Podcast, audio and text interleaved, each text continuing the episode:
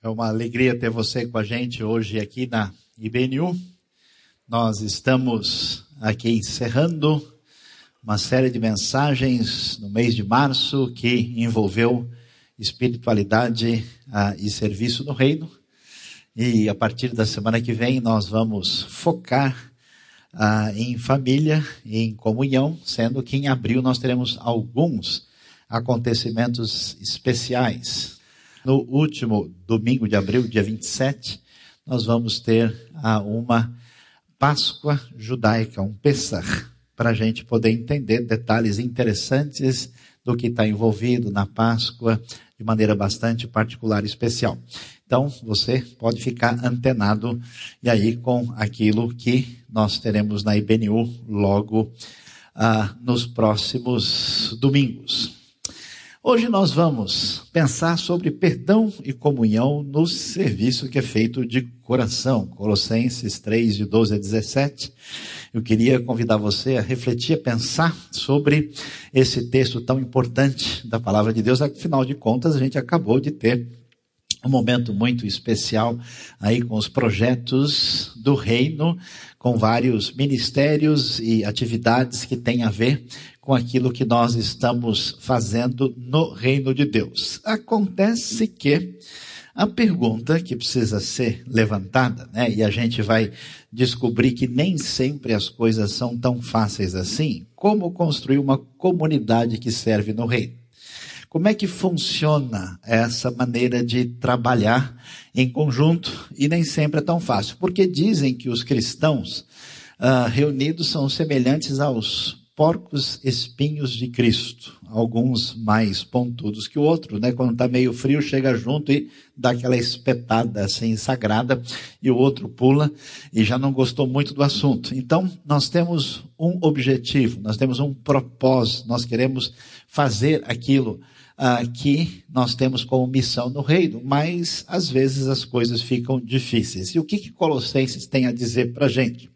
É importante a gente prestar atenção e descobrir que a realidade das dificuldades que uma igreja, uma comunidade cristã tem nos dias de hoje, é muito semelhante parecida com a realidade que acontecia nos tempos do Novo Testamento.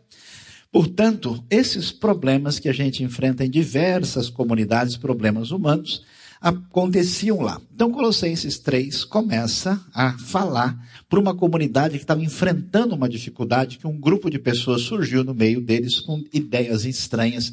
Eles achavam que eram melhores que os outros, estavam no nível angelical, fazendo o culto que só os anjos podem fazer, e se achavam superiores, misturaram um pouco de judaísmo rabínico com ideias das religiões de mistério da Ásia Menor, com culto greco-romano, fizeram uma salada colossense complicada e virou uma confusão. E aí então Paulo começa a falar para que esse pessoal entre em sintonia uh, com o evangelho novamente. Então ele diz: portanto, como povo escolhido de Deus, santo e amado, revistam-se de profunda compaixão, bondade, humildade, mansidão e paciência ele vai falar sobre essas virtudes e a gente vai ver que, na verdade, Paulo vai dizer que esses cristãos têm que passar pelo Colossians Fashion Week. É hora de entrar num esquema de mudança de roupa. Eles têm que estar numa sintonia diferente, né? Porque eles tinham que tirar vestimentas, essa é a metáfora utilizada em relação a postura que eles estavam tendo anteriormente e colocar vestimentas novas, mudar o visual, ver se dá uma melhorada, né? Todo mundo consegue melhorar o visual, mesmo quem acha que já está com um visual muito bom, de repente dá uma realinhada. Pensei que alguém ia dizer amém, aleluia, alguma coisa assim, mas o silêncio me deixa preocupado, né? Ah, porque a gente vê esse revestir se envolve atitude. É importante isso por quê? Porque muita gente imagina que a caminhada na vida cristã, que o crescimento que nós temos é um processo meio que natural e espontâneo. E não é. Se a pessoa não quer crescer, ela não cresce. O fato dela pertencer ou estar ligada à comunidade por anos, não significa que ela vai se desenvolver se ela não caminhar na direção de entrar em sintonia com a graça de Deus que opera essa realidade na vida da gente. Portanto, o texto grego tem um imperativo dizendo que eles devem fazer isso, que eles precisam tomar uma atitude de trocar o guarda-roupa. E aí então começa-se a trabalhar no texto para que eles sejam preparados para o novo visual. E qual é o caminho? É muito interessante. Antes de Paulo definir exatamente o que, que eles devem fazer, ele utiliza uma frase antes de chegar o verbo no imperativo, ele coloca, portanto, revistam-se, mas no meio ele escreve como povo escolhido de Deus, como santos e como amados. O que quer dizer isso? Que ninguém consegue caminhar na sintonia com Deus sem primeiro entender quem Deus é e o que, que ele faz, o que, que ele fez por nós. E é muito interessante isso porque eu já vi várias pessoas em diversas reuniões, o pessoal vai organizar uma festa, né? Ah, quem que vai fazer? Ah, eu acho melhor a fulana. A fulana fica toda animada assim, né? Por causa da honra de ter sido escolhida. Imagina, pode ser qualquer uma, que isso, né? A pessoa dá aquela escondida assim, naquele, né? Aquela satisfação. Porque pouca coisa é melhor do que ser escolhido de uma maneira adequada. Pois é, se o Senhor do universo, sabendo da sua fragilidade, da sua dificuldade, do seu pecado, da sua limitação, escolheu você para agir na sua vida, isso é motivo de muita festa. Você é escolhido, você é santo, no sentido de alguém que é separado para uma função especial, separado para um uso especial dentro da realidade do reino de Deus, e mais do que isso, ser escolhido é uma coisa, Ser separado para o serviço é outra coisa, ser amado é outro negócio. A maior parte das pessoas tem reações fortes na vida, positivas ou não, em função da afeição que recebem. Coisa gostosa é ser amado e amado de verdade. Pois é, se Deus nos amou, se Deus dispensou esse carinho, essa afetividade, esse sacrifício, essa bênção, como é que essa pessoa deve se sentir? Como é que tanta gente vive congestionado na sua vida espiritual? Ele pensa muito em si mesmo, ele pensa muito na sua relação com Deus em função de atividades e obrigações e não permite retomar a circulação assim da vida, entendendo que Deus escolheu, considerou santo separado para servi-lo e gosta de você para lá do que você pode imaginar, e isso a Bíblia fala que nós somos amados. E aí ele vai dizer como é que a gente se prepara para o Colossians Fashion Week.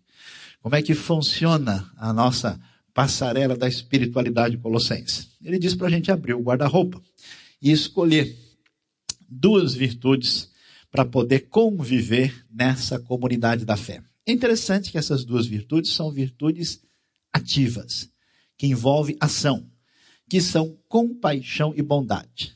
Para quem é que a gente dispensa bondade? Bondade é a atitude adequada que a gente deve reservar para qualquer pessoa. Nos nossos relacionamentos, a gente não pode ser uma pessoa que pretenda prejudicar e ser mal com os outros. Já viu aquele sujeito que a gente fala, poxa, mas o fulano é mal, você viu o que ele fez? Ele planejou, ele quis de fato prejudicar o outro não seja bondoso.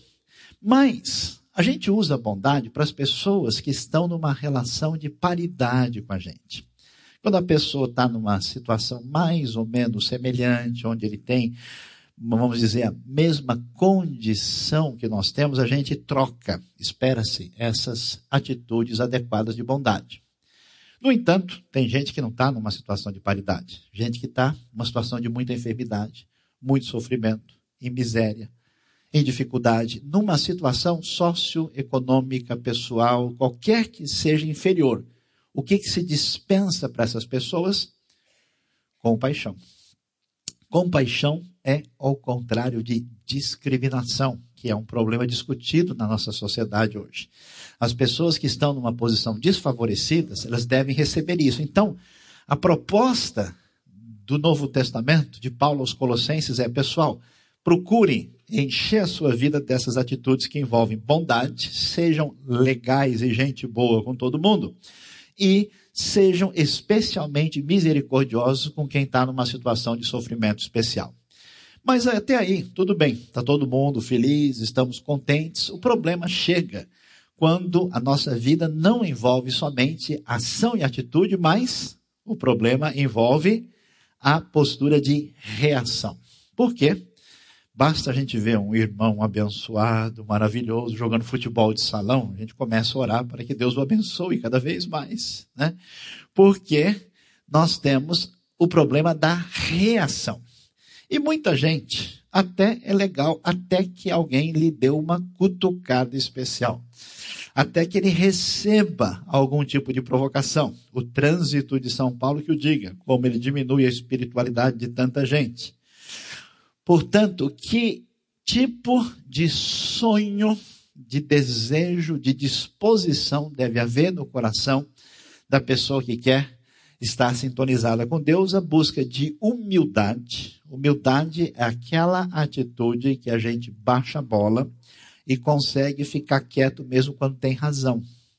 É difícil, né? Quando a gente não tem razão, a gente não fica quieto, imagine quando está certo. É a atitude de não querer resolver a coisa pela força e de não se colocar numa postura de prepotência sobre os outros. A outra atitude é muito importante porque envolve a maneira como Deus lida com a gente. Veja como a gente tem uma facilidade de ficar irritado com a atitude das outras pessoas. A gente vai esgotando. Quando a pessoa faz a mesma bobagem pela terceira vez, a gente quer fritar a pessoa.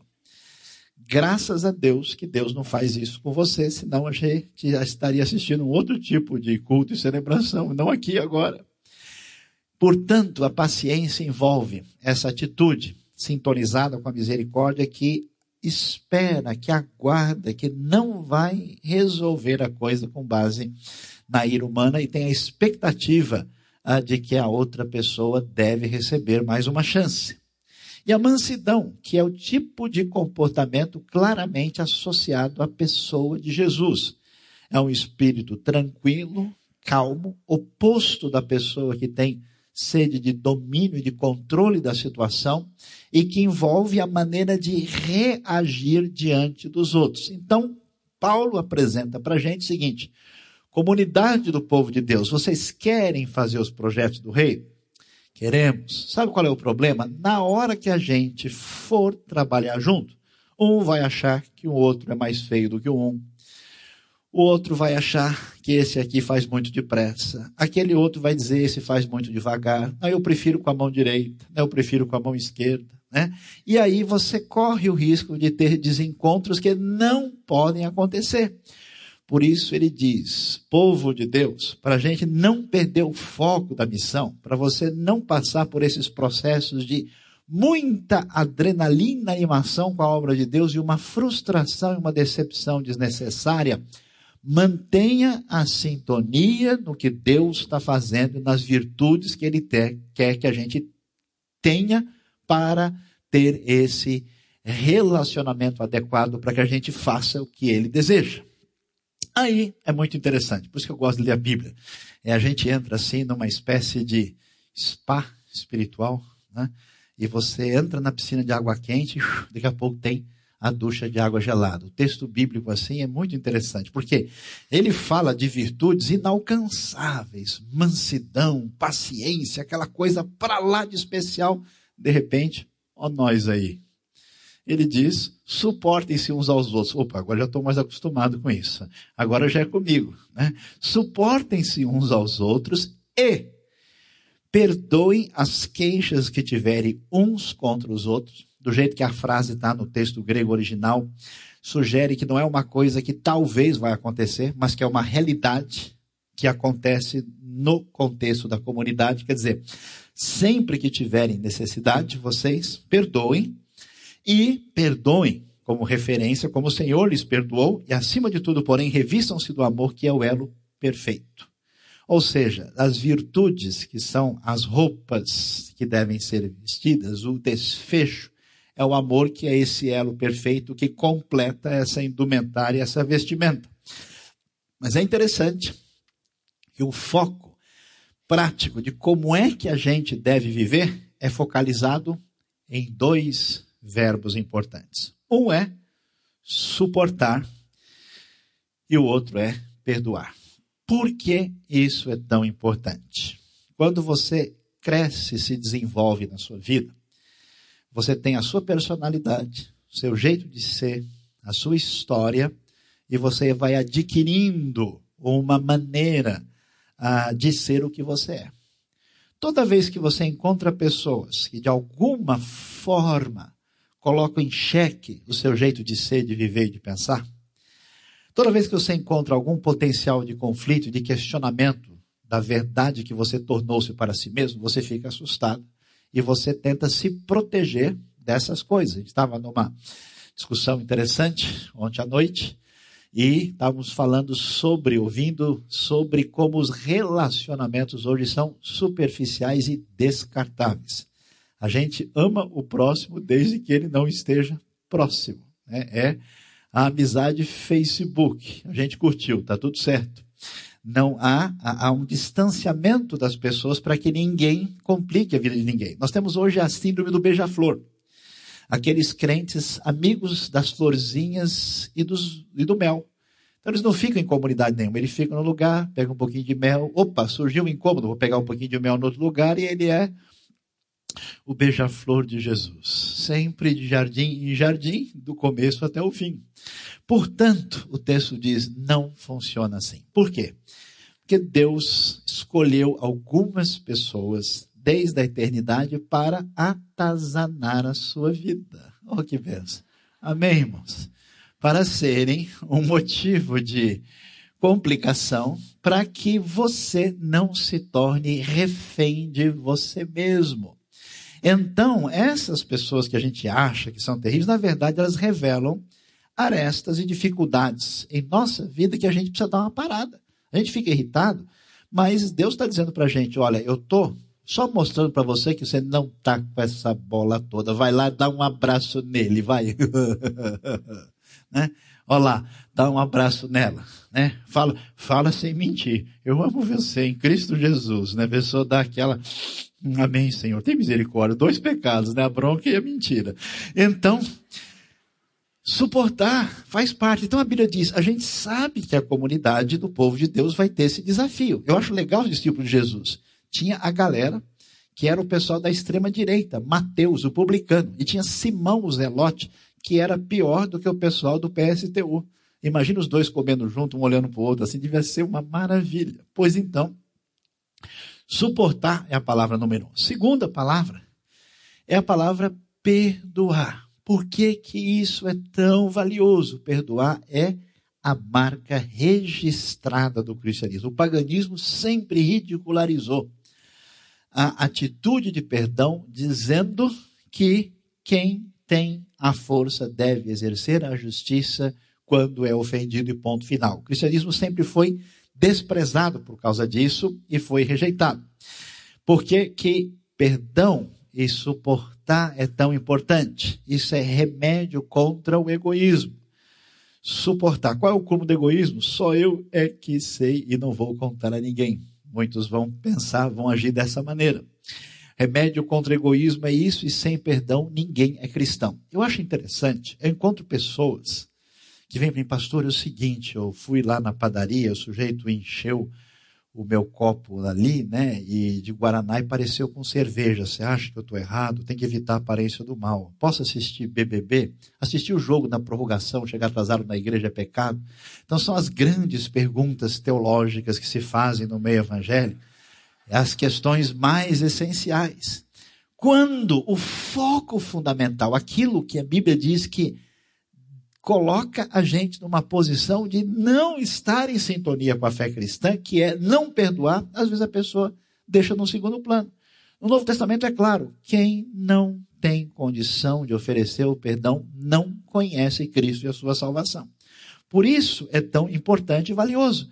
Porque nós estamos falando para as pessoas lá fora sobre a maravilha do Evangelho, não é possível que a gente não consiga alinhar essa situação de possível desconforto por causa de questões menores. E aí, Colossenses vai prosseguir na conversa e vai dizer uma coisa muito interessante. Ele vai dizer que a paz de Cristo seja o juiz em seu coração, visto que vocês foram chamados para viver em paz, como membros de um só corpo, e sejam agradecidos. A pergunta que se levanta é: que paz é essa? Quando você fala em paz na igreja, no meio do povo, amém, irmão? Nossa, eu, eu ouvi a mensagem, estou com uma paz assim, a paz a semana inteira. Nossa, é muita paz, né? A gente sempre pensa em paz de maneira psicológica, de maneira ligada às emoções. Nesse versículo não significa isso. Por quê? Porque o problema é relacionamento entre as pessoas da comunidade cristã, da comunidade dos colossenses. E o que que Paulo vai dizer para ele? Ó, quando vocês perceberem na realidade de vocês que vocês estão sem conseguir se entender adequadamente, tomem uma atitude em favor da paz, não de conflito, de confronto nem desentendimento. Porque vocês foram chamados para viver em paz como membros de um só corpo. A ideia é, nós precisamos enfatizar a importância da unidade. Se ficar difícil, o que, que a gente faz? O caminho sempre é a paz no corpo. Ninguém consegue ter relacionamento verdadeiro sem ter algumas espetadas, né? sem ter alguns desencontros. E isso é valioso e importante, provoca crescimento. Não podemos ficar na mera superficialidade. Então, quando a gente tiver essa circunstância de dificuldade, o caminho é você deve abrir mão do que é prioridade sua, você deve abrir mão ah, de elementos que são suas preferências e deve valorizar a realidade da comunhão dentro do corpo de Cristo. A paz é valiosa. E aí a gente vai ver uma coisa interessante. Olha como o texto vai iluminando a vida da gente. A pergunta é: por que é difícil e se torna mais difícil ter bons relacionamentos com as outras pessoas? Por que, que tem gente que você fala bom dia e responde bom dia você? Por que é que a pessoa né, é, faz isso? Por que, que certas pessoas querem pôr fogo no mundo? E às vezes com a Bíblia na mão e com oração e depois. Né? Como é que isso acontece? Qual é o problema? É interessante que Colossenses vai apresentar para a gente que a razão por que uma pessoa está tendo dificuldade excepcional, acentuada na relação horizontal é porque a relação dele com Deus não está numa boa. Por que, que alguém reage de modo negativo? Por que, que a pessoa chuta para o lado que está virado? Por que, que a coisa às vezes é difícil? Porque ele não está legal com ele mesmo. A coisa não está ajustada lá. E por que, que não está? Porque a pessoa não está com a sintonia que deve estar com Deus. E qual é o sinal de que há problema? A palavra-chave fundamental é a palavra gratidão. Por isso é muito interessante, você pode olhar, volta lá, né? Olhando para o texto, olha lá, olha como é que ele termina, e sejam agradecidos, é a última frase do verso 15. Aí a gente caminha adiante, e a pergunta é, de modo prático, como é que essa unidade tão importante para a gente fazer a obra de Deus, para que os projetos do reino aconteçam, para que a igreja faça a obra missionária, proclame a verdade, ensine a palavra de Deus, cumpra a sua missão. O que, que precisa acontecer? Colossenses vai dizer para a gente: habite ricamente em vocês a palavra de Cristo. Ensinem e aconselhem-se uns aos outros com toda sabedoria. E cantem salmos, hinos e cânticos espirituais com gratidão a Deus em seu coração. Qual que é a questão? O desafio do povo de Deus é fazer aquilo que na nossa realidade é tão difícil ter verdadeira unidade. Como é que a gente consegue?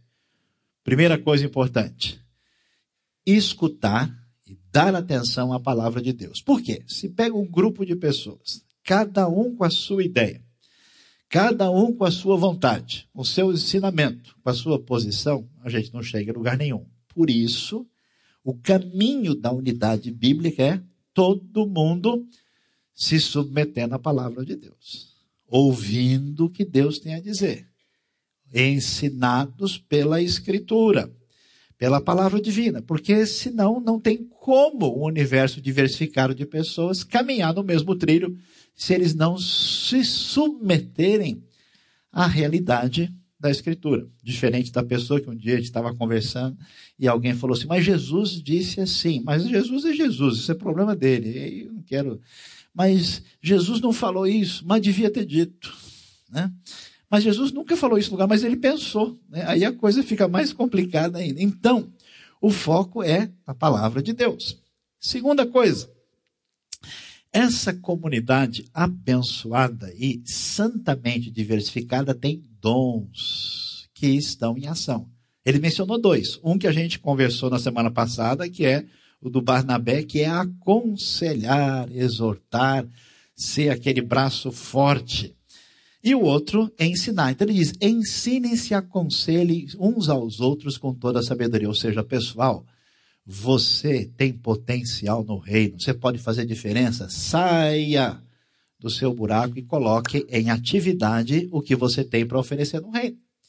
Porque quando essa rica comunidade de gente abençoada por Deus começa a se colocar no serviço e um ensina, o outro aconselha e esse uns aos outros acontece, a coisa é extraordinariamente maravilhosa, multiplica para o reino. A gente tem submissão à palavra divina, a palavra que cura, que salva, que ensina, que direciona, a gente tem esses dons em ação, e eu acho muito legal o final do texto. Por quê? Diz que a gente deve cantar com salmos, salmo todo mundo conhece, e salmo era importante porque era a referência de louvor litúrgica mais importante da comunidade judaica, o chamado livro do Sefer Tehillim. Sempre o salmo tinha valor especial, todo mundo conhecia.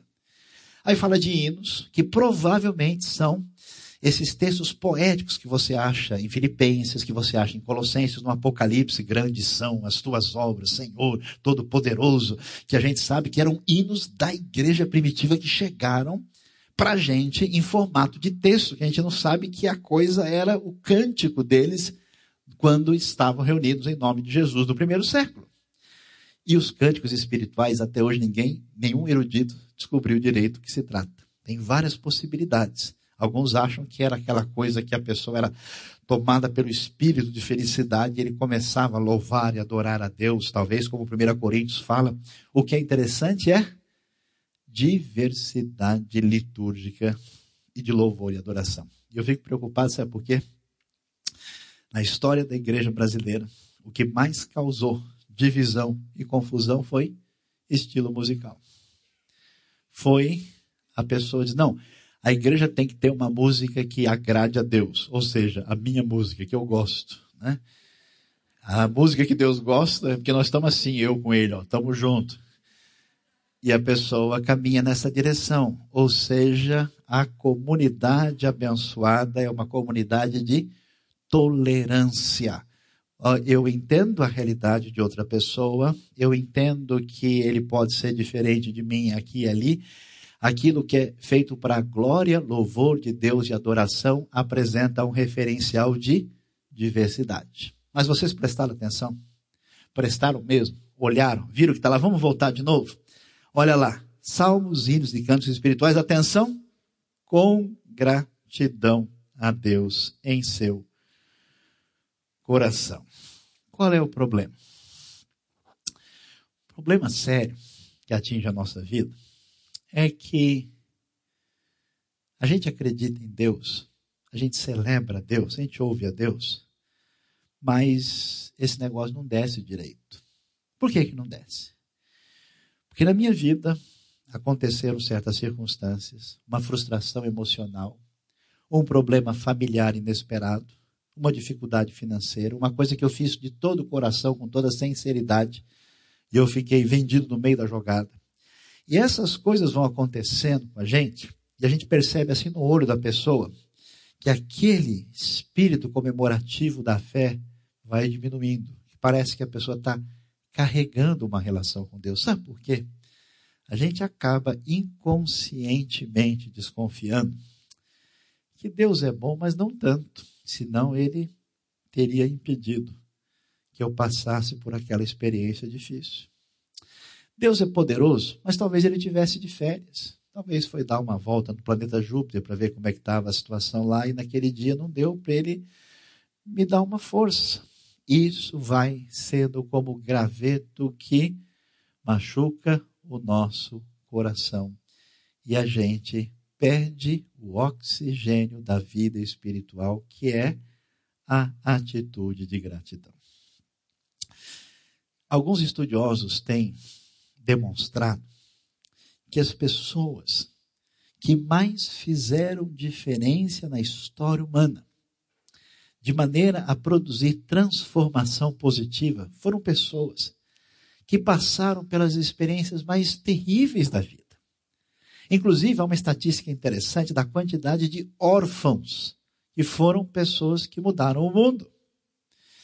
Então, a gente talvez não imagine que o caminho diferente, aquele atalho que o pai pega com umas ruas cheias de lombadas, que faz você bater a cabeça no vidro, numa rua escura que dá medo, que derrapa a lama e depois sobe uma ladeira que nunca vai acabar, a gente nunca imagina que tantas vezes esse caminho de Deus foi fundamental para que a gente pudesse chegar no ponto que Deus deseja para que Deus pudesse trabalhar na nossa vida de uma maneira especial. E aí a gente olha para a nossa vida e não é capaz de dizer: Deus, eu te agradeço pela lágrima amarga de sofrimento e dor. Deus, eu sou capaz hoje de olhar para trás e saber que aquilo foi valioso e importante para mim.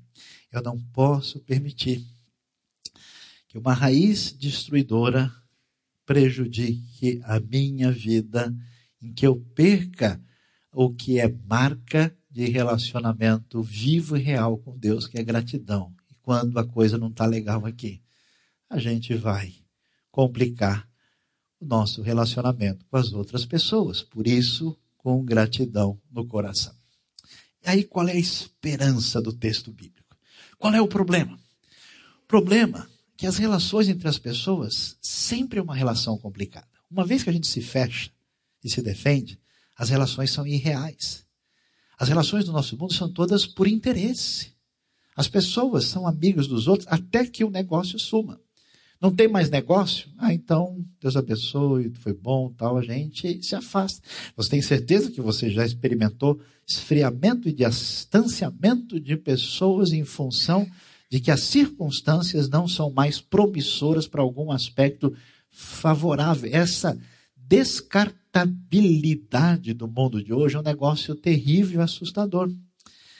E olha que coisa interessante. O texto bíblico diz, ó, Deus sabe da dificuldade desse alinhamento. Isso não é novidade.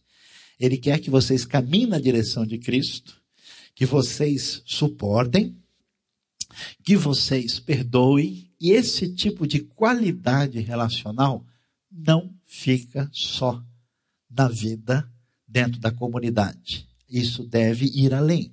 Por isso ele vai dizer: tudo o que fizerem, seja em palavra ou em ação. O que é a vida de uma pessoa? Palavras e ações. É a totalidade da sua experiência façam em nome do Senhor Jesus. Uma frase que significa façam o que Jesus faria. Façam debaixo dessa maneira de ser como Cristo. E de novo, pela terceira vez, para a gente não esquecer, dando por meio dele graças a Deus Pai. Ou seja, essa atitude de Cristo deve transbordar para fora da igreja. Muita gente imagina que a gente deve ter um relacionamento legal, né?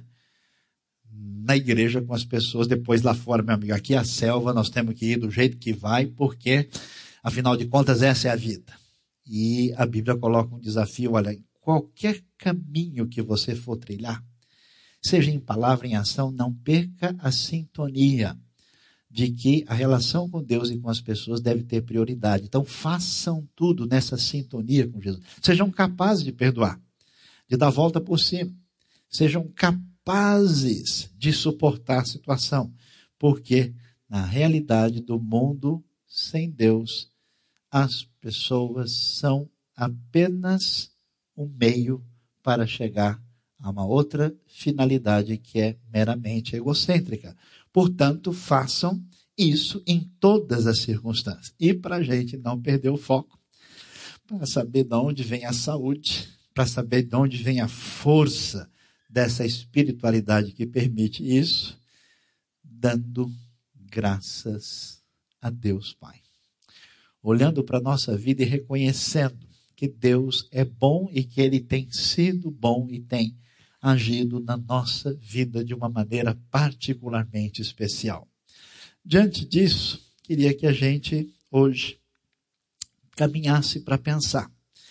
Para realizar os projetos do reino, é preciso limpar o coração. É preciso olhar e suportar. Se você tem a dificuldade que é essa, coloque isso diante de Deus hoje. É preciso perdoar. E é preciso ser grato e olhar para trás enxergar as coisas conforme Deus deseja. Por isso, hoje que nós vamos celebrar essa unidade, esse relacionamento que nós temos em Cristo Jesus, hoje é dia de praticar o perdão. Eu não sei como é que está a vida que você tem levado na última semana, no último mês. Eu não sei se tem algum caroço de abacate, né, que desce e sobe aqui. Se tem uma pedra no coração, se tem aquela situação assim difícil que você enfrenta diante de qualquer pessoa com quem você tenha tido uma experiência difícil. Por favor, não carregue isso mais. Pratique o perdão, liberte o coração hoje. Você vai lembrar dessa pessoa, dizer o nome dessa pessoa e orar para que Deus abençoe essa pessoa para que o seu coração não fique doente e machucado desnecessariamente. Mas a cura maior é com Deus.